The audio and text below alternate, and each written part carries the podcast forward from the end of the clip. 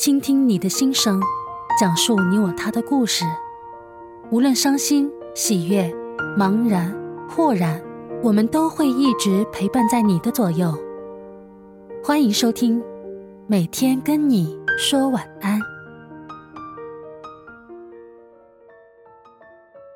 过年了，心也跟着喜悦起来。按理说，这是这个年龄不应该有的情怀，但是心里洋溢的欢喜，还是让我无法把恋年的情节放开。记得小时候到了年三十，奶奶和母亲就叮嘱我们，说话要小心，不能说不吉利的话，要多说吉利的话。听到这样的叮嘱。心里就莫名其妙的欢愉。不知岁月的我就知道，要过年了。那个张灯结彩、盼望已久的节日，终于到来了。每到年底，奶奶就会买来材料，自己动手包粽子、煮粽子。包好的粽子放在锅里煮，煮了一会儿，粽子的清香缓缓地从锅中溢了出来。我贪婪地嗅着这一丝丝、一缕缕的粽香，口水都要流出来了。等煮熟之后，奶奶会把粽子全部都晾晒起来，整个家里都是粽子淡淡的竹叶香。每次看到刚出锅、热腾腾又清香四溢的粽子，我总是忍不住凑近了去闻一闻，也算闻粽止馋吧。喜欢过年。因为过年有很多好吃的，各种果仁、糖果、饼干、麻通，平时爱吃的，母亲几乎都会买回来。所有好吃的都堆在柜子里，嘴巴馋了，打开柜子，翻出自己想吃的。母亲总叮嘱我们说，吃太多了会上火，要多喝水。年前的劳累随着新年的钟声消失了。大家也都卸下了一身的疲劳，都那么的悠闲自在，一家人沉浸在喜悦里。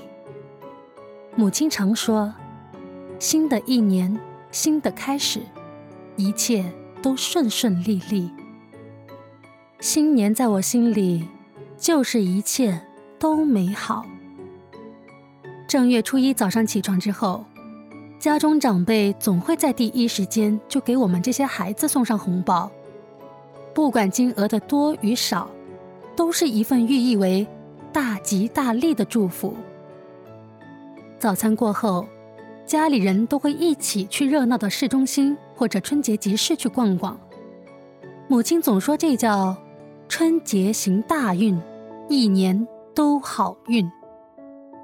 出门前穿衣打扮的时候，奶奶和母亲也会特别交代，要穿得喜庆点儿，红红火火。喜庆吉祥，哼！我当然也会听话的，穿上喜庆的红色衣物。直到现在，我也习惯性的会在过年穿上喜庆的红色衣物，总感觉这样才是过年该有的打扮。儿时的我喜欢过年，喜欢杂乱的街道变得干净，喜欢家家户户的门上贴着大大的福字，吉祥的对联。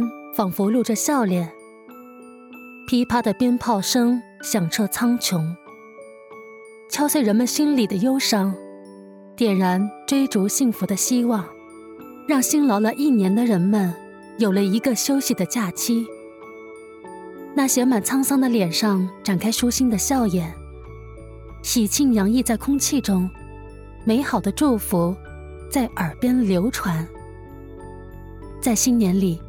看不到忧愁的模样，希望生在心里，美好的愿望写在脸上，在满大街大红灯笼的光照里，一切都变得温馨安详。